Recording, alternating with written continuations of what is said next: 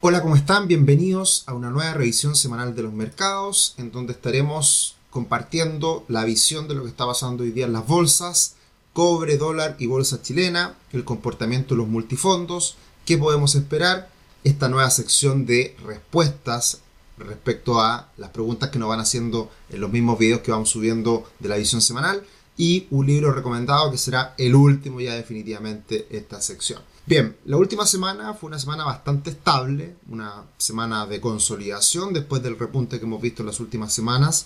Dow Jones cae un 0,2, el Standard Poor's 500 sube levemente, el Nasdaq sube un 0,7. El VIX sigue cayendo con fuerza, un 4,3.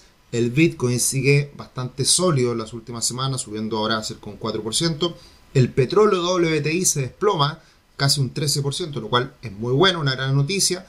El oro cae un 1,3 y el cobre sube un 0,2. Así que una semana bastante tranquila, bastante movimientos moderados, más allá de esta gran caída del precio del petróleo, que obviamente es una buena señal para la inflación, que es nuestra gran preocupación hoy día, tanto en Chile como en el mundo. Acá tenemos el tablero de la última semana en donde destaca el alza de Tesla, que anuncia un split se ha puesto de moda los split, que son estas divisiones de acciones para hacerlas más pequeñitas, más accesibles para el mundo retail y han tenido un buen comportamiento en los últimos años varios de los split que se han hecho, así que se está tomando parece como moda. Eh, las acciones bancarias cayendo de manera importante, destaca el color rojo al costado izquierdo por abajo y también caen un poco por supuesto las acciones de energía como Exxon o como Chevron que están ligadas a esta gran caída la última semana del precio del petróleo. En general también tenemos otros sectores en verde, tenemos consumo defensivo, real estate,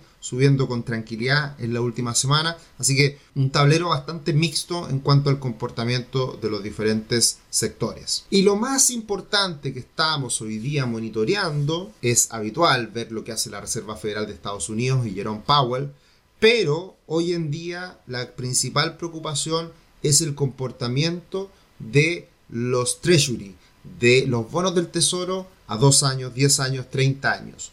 En las páginas financieras, de lo que más se habla en los últimos días es de la inversión de la curva. Ahí está, de hecho, esa inversión de la curva que nos lleva a una recesión en este camino en el que se, al que se dirige Estados Unidos. Y me voy a detener en esto, ya lo había explicado anteriormente en otra visión semanal, pero hoy día traigo algunos datos que son bien interesantes respecto a esto. La inversión de la curva es cuando las tasas de corto plazo están más altas que la tasa de largo plazo, o sea, las tasas del bono del tesoro de dos años están mucho más arriba que las tasas de 10 años. Y eso no tiene lógica financiera, porque generalmente a mayor plazo, mayores tasas, a menor plazo, menores tasas. Y por eso la curva de las tasas tiene una pendiente positiva. Si es que esa pendiente se hace negativa, quiere decir que hay mayores tasas a corto plazo versus las de, largo plazo. Y eso tiene en la historia del comportamiento de Estados Unidos, del comportamiento económico y las recesiones, han ido muy de la mano con esta inversión de la curva. De hecho, se dice que uno de los principales predictores de recesiones en Estados Unidos es esta inversión de la curva. Y acá pueden ver cómo se ha dado en el pasado de cuando se traspasa la línea horizontal que está en cero, es decir, se invierte la curva, justamente en esas caídas de la gráfica, desde el año 80 a la fecha, hemos visto cómo después hemos tenido una recesión que es la línea o la franja vertical gris. Si se dan cuenta, la última inversión de la curva fue justo antes de la pandemia, que ahí fue una recesión pequeñita, pero la, última recesión dura, prolongada, que generó mucho dolor, fue la crisis del 2008-2009, en donde ahí tuvimos una recesión bastante alargada y también fue anticipada por esta inversión de la curva. Por lo tanto, lo que podríamos decir de manera simple es, se invierte la curva, y eso anticipa una recesión. Y si anticipa una recesión, sabemos que eso afecta a la bolsa y la bolsa se cae, se desploma, se, debilita. Y eso no es tan así. Y les traigo algunos datos interesantes que puede revisar el fin de semana. Uno está investigando constantemente en diferentes informes, diferentes medios. Y me encontré con una tabla de un analista que llevó a, a una tabla Excel todas las inversiones de la curva y el comportamiento del Standard Poor's 500 en los meses siguientes. Y que concluye es que después de unos 11 meses es, en promedio, es el tiempo desde la fecha de la inversión de la curva hasta la fecha de los máximos del Standard Poor's 500. Es decir, no porque ahora se haya invertido la curva, la bolsa va a caer. Ya ha venido cayendo. Vamos a ver más adelante que la caída es muy menor respecto a máximo, porque se recuperó bastante en los últimos, las últimas semanas la bolsa norteamericana. Pero lo que podemos decir es que en promedio, cuando se invierte la curva, en los 11 meses siguientes se da un máximo. Eso puede pasar en los 22, 19, 21 meses siguientes, o en un mes siguiente, o en 11 meses siguientes. Eso es relativo y por eso estamos hablando de un promedio y también hay que tener en cuenta siempre muchas otras variables. Y lo más importante es que esa alza que tuvo la bolsa posterior a la inversión de la curva fue de media de un 16,21%. O sea, sube bastante más la bolsa en ese periodo desde que se invierte la curva hasta que llega la recesión. De hecho, leyendo los últimos informes que nos llegan de diferentes research, hablan de que en el corto plazo, los próximos 12 meses, no se ve ninguna posibilidad de recesión.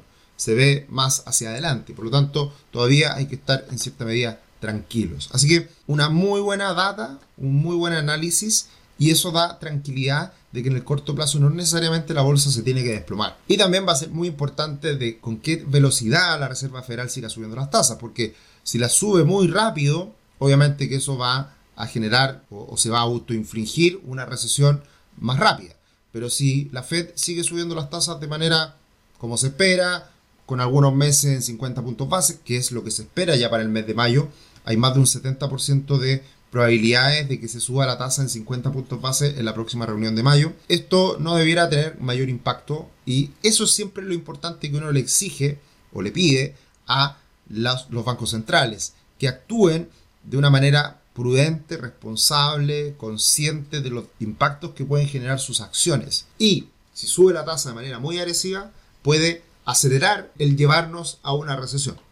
Así que ese es un tema que se está mirando muy de cerca. Cerramos precisamente el mes de marzo, por lo tanto cerramos el trimestre y cómo quedan los resultados de las principales bolsas del mundo. Tenemos que en marzo se recupera fuerte las bolsas norteamericanas, el Nasdaq cerca de un 5%, el Standard Poor's 500 cerca un 4% y por lo tanto de esa manera se reducen bastante las pérdidas del año. En algún minuto el Nasdaq llegó a caer un 20% desde máximo ya la caída que es más o menos cercana a lo que ha sido el comportamiento de este año 2022. Y ahí tenemos que el Nasdaq cae este año un 8,76% y el Standard Poor's 500, el Dow Jones, cerca de un 4%.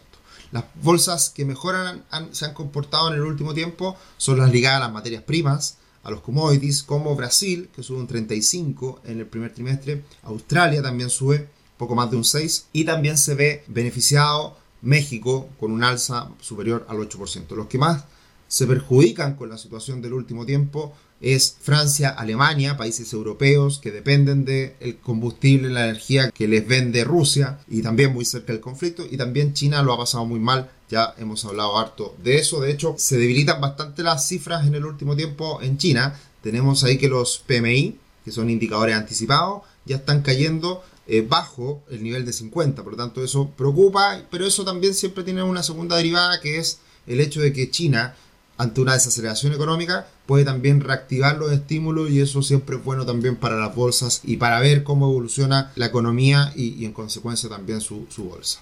Pasamos a Chile y tuvimos la última semana la entrega del informe política monetaria, que nos trae algunas novedades, novedades que quizás no son tan tan diferente a lo que ya se viene comentando, conversando y esperando respecto a lo que ocurra este año, y es el hecho de que la inflación sigue subiendo y se espera una inflación ahora nuevamente mayor a lo que se esperaba en el último IPOM.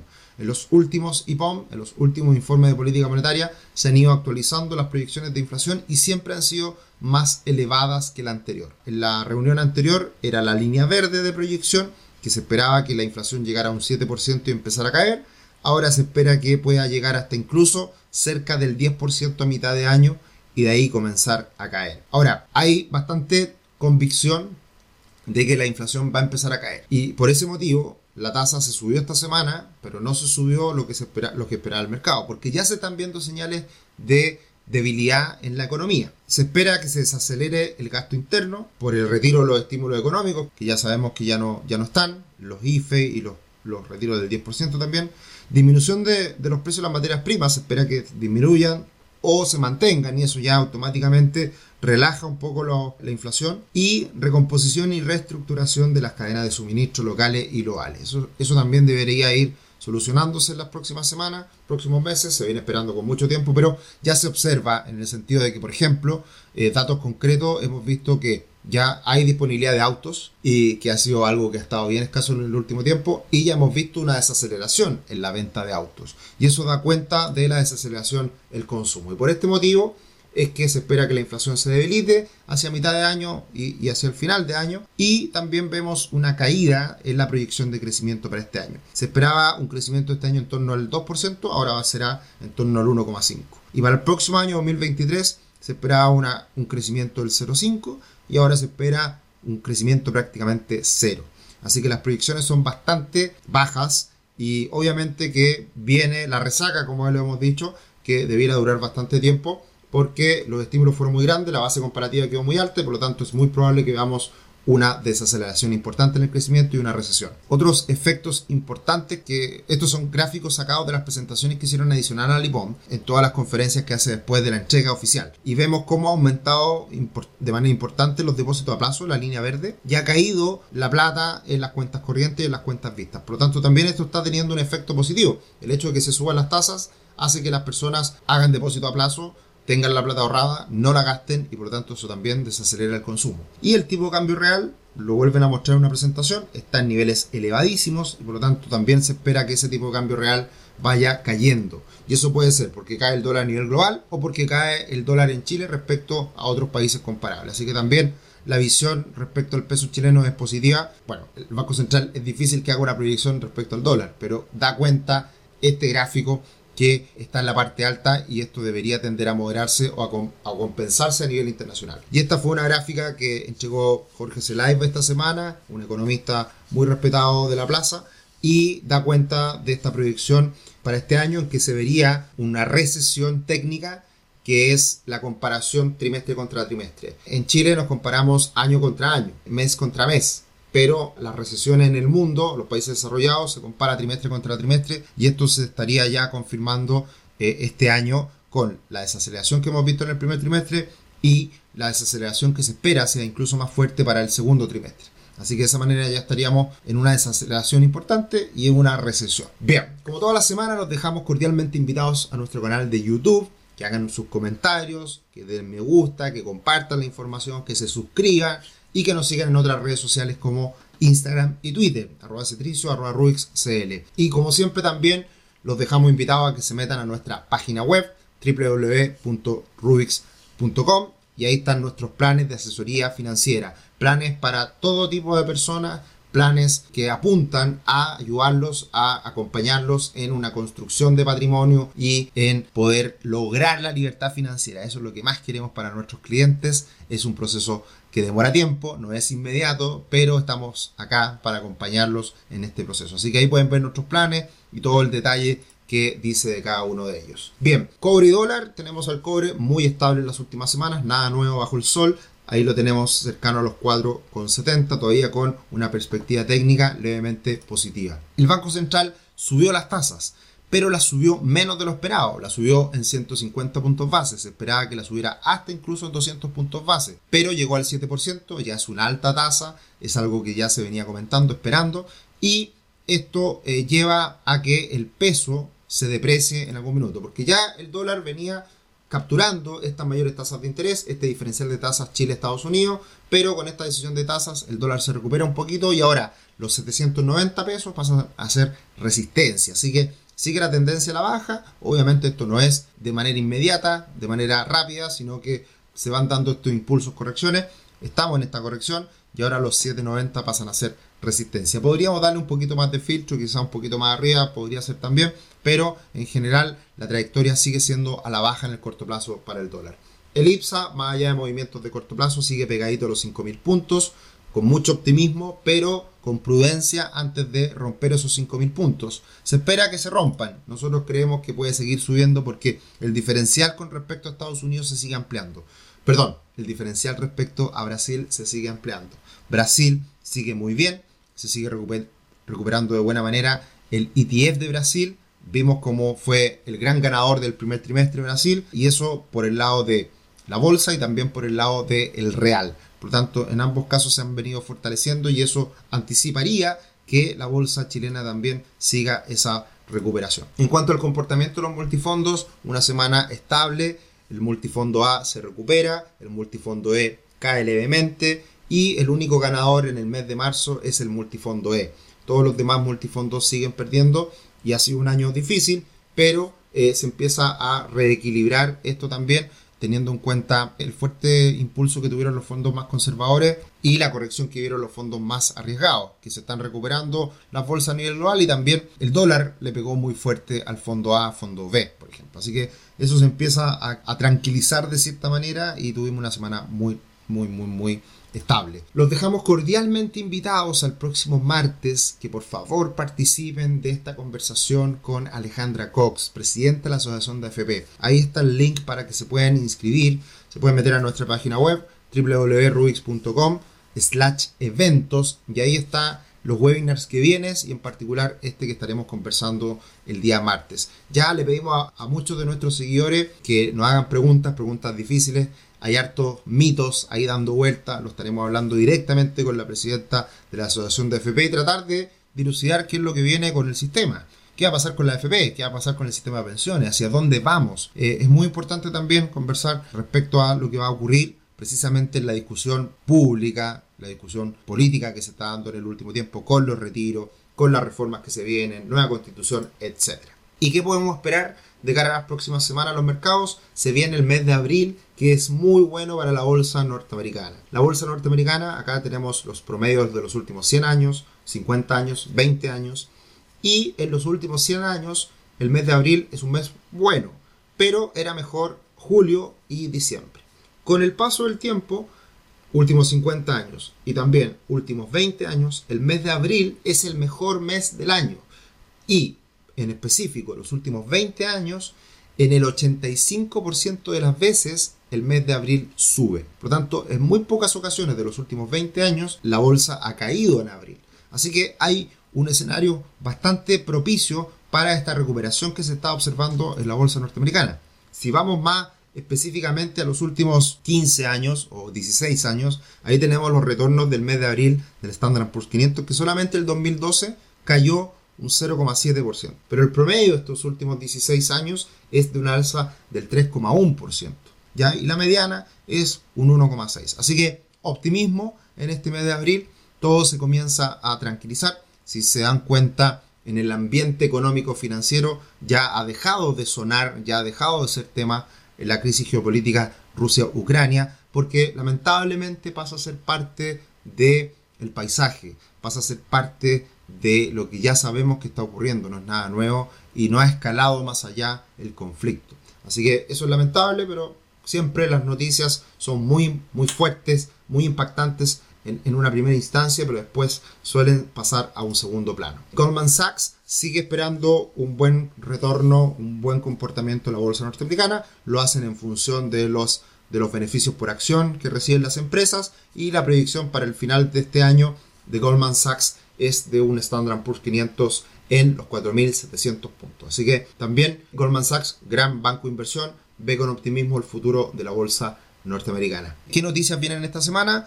El ICM de servicios, hay que ver con qué fuerza, con qué rapidez empieza a acelerar. Ese es un indicador anticipado importante que nos puede dar luces respecto a qué tan fuerte, qué tan débil eh, viene la economía norteamericana. Así que importante eh, lo que ocurra este próximo martes y el día miércoles se entregan las minutas de la última reunión de la Fed. Si bien sabemos que fue el inicio de esta alza de tasas, siempre es bueno ver la discusión, ver la conversación, ver qué se debate al interior de la Reserva Federal para tomar estas decisiones. Y la nueva sección que ya la comenzamos la semana pasada de manera incipiente, pero aumentan las preguntas esta última semana porque se los mencionamos, les dijimos que íbamos a implementar esta nueva sección de preguntas. Hay varias preguntas interesantes. Pablo Gómez nos dice, recibí dividendos por el ETF de Estados Unidos en Rational, pero me llegó un 30% menos por eh, lo que es el pago de, impuestos en Estados Unidos. En la declaración del Servicio de Impuesto Interno de abril, ese 30% me lo darán como devolución de impuestos o lo perdí. Eh, como vimos en una de los webinars que hicimos en marzo respecto a las inversiones en el extranjero, ahí explicamos qué es lo que se debía hacer para declarar estos pagos de impuestos en el extranjero. Los invito a que vean ese webinar junto a Mauricio, experto tributario, quien nos comentó cómo se hacía. Ahora, siempre cuando se hacen pagos de impuestos en el extranjero, a pesar de reconocerlos y que esos impuestos los podamos descontar, jamás nos van a devolver dinero. ¿ya? Es solamente una compensación. Así que para que lo tengan en cuenta, Pablo, eh, está bien explicado ahí en ese webinar. Bueno, gracias por las preguntas y varios nos dicen. Y Danilo nos dice, hola Sergio, primero que todo felicitarte por tu canal eh, y consultarte por el video anterior a la operación renta. Esto habla respecto a las ganancias de capital en Chile, que ah, existía esa exención, 107 LIR, las ganancias con presencia bursátil, las empresas con presencia bursátil no pagan impuestos en la bolsa chilena, pero eso cambió este año. Ahí no sé si nos expresamos mal en ese webinar, Danilo, pero desde este año cambia la ley. La declaración renta que estamos haciendo ahora en abril respecto a los ingresos del año pasado no corre, no se pagan impuestos por, esa, por ese motivo. Es para el próximo año, entiendo. Ahí está, lo, lo dijimos, de hecho.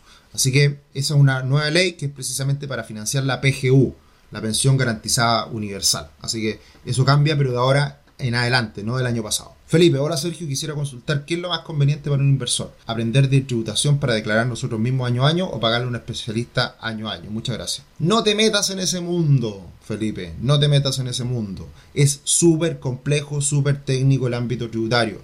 Hay que, hay que saber respecto a los beneficios, hay que saber qué cosas hacer en términos generales. Es muy importante aprender de tributación para entender el juego, pero meterte a hacer tú los trámites no tiene ningún sentido porque además todo va cambiando año a año, entonces tendrías que estar actualizándote todos los años. Te invito a que nos sigas en nuestro canal, Felipe, que veas nuestros webinars cuando hay cambios, cuando hay cosas importantes respecto a la tributación, lo hablamos y levantamos estos temas. Así que te puedes enterar ahí de lo que va pasando muchas veces con estos temas, eh, pero págale un contador para que te haga las declaraciones si es que es necesario. César, Sergio, a propósito de Fintech, ¿qué opinas? ¿Qué, qué opinión tienes sobre Racional? Una buena opinión, una buena opinión, bajos costos, gran acceso. Creo que fue un impulso importante, un avance importante en Chile respecto a la inversión en el extranjero. Eh, pero Rubix ya pronto va a anunciar algo interesante en ese sentido también. Así que eh, vienen novedades respecto a inversiones de diferentes tipos, ya sea en el extranjero o también algo que vamos a estar comentando las próximas semanas que viene con fuerza. Así que ahí yo tengo buena opinión de ellos, sin duda, no hay ningún problema pero queremos en Rubix dar un salto y hacer cosas mejores. Así que ya vendrán novedades esas. Diego, buenas tardes. Sergio, ¿crees que el impulso actual de IPSA es solo de corto plazo o sigue teniendo margen de crecimiento durante todo este año? Gracias de antemano. Yo creo que hay espacio para que siga subiendo el. Yo creo que la clave ahora está en romper los 5.000 puntos y la clave está en cómo ande eh, la bolsa de Brasil. Si la bolsa de Brasil sigue como un cohete, la bolsa de Chile también puede beneficiarse. Así que, y eso pasa porque llegan flujos a, a los ETF de Latinoamérica y si se mira con, atención, con interés a Brasil, también llega la plata a Chile por, por rebote. N. Valdés consulta, ¿por qué los depósitos a plazo tienen relación con la tasa política monetaria? Porque los depósitos a plazo es una alternativa de financiamiento que tienen los bancos.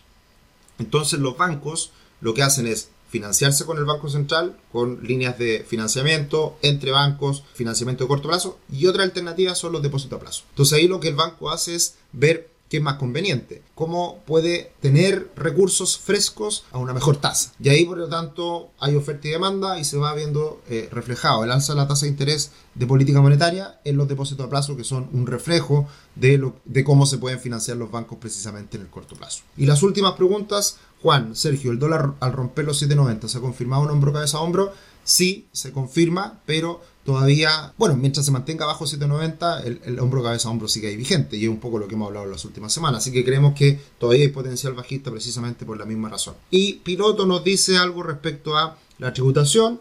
Si vamos a tributar más, que tributen todos, estoy de acuerdo. Y eh, después viene la pregunta. Si suben los impuestos, ¿recibimos servicio de acuerdo a los países de la OCDE o seguiremos con servicio de países bananeros a precio de oro? Bueno, el huevo o la gallina, nunca se sabe.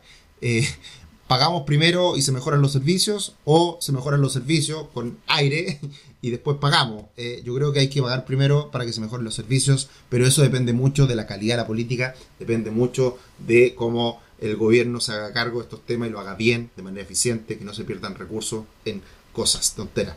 Bien, finalizamos con un libro recomendado, el último de este ciclo. Llevamos, no sé, muchos libros, no sé, no, no he sacado la cuenta, pero fácil 50, 60, 70, no sé. Muchos, muchos libros que hemos comentado, así que están en todos los webinars que hemos hecho semana a semana. Un último libro, un clásico, Piense y hágase rico, de Napoleon Hill, un clásico, más de 10 millones de ejemplares vendidos, si no más, cuántas copias, etcétera. Así que eh, esto habla no solamente de la riqueza financiera, económica, sino también, sobre todo, como logro de la íntima satisfacción que permite el equilibrio personal. Esto va mucho más allá de solamente la riqueza material. Así que un gran libro de desarrollo personal, un gran libro que cierra este ciclo de libros que hemos comentado acá. Esta sección de preguntas y respuestas va a ser larga parece, me, extendí un poquito ahí, así que vamos a ir tratando de filtrar también las preguntas que nos vayan haciendo, eh, pero la idea es que nos pregunten, que nos hagan sus comentarios y de esa manera también poder solucionarlo semana a semana. Que les vaya muy bien, que tengan una excelente semana, un buen inicio del mes de abril, hagan su declaración renta, también los podemos ayudar en ese sentido, eh, para todos nuestros clientes saben que tienen esa posibilidad, así que un abrazo y que les vaya muy bien en este comienzo del mes de abril. Chao, chao.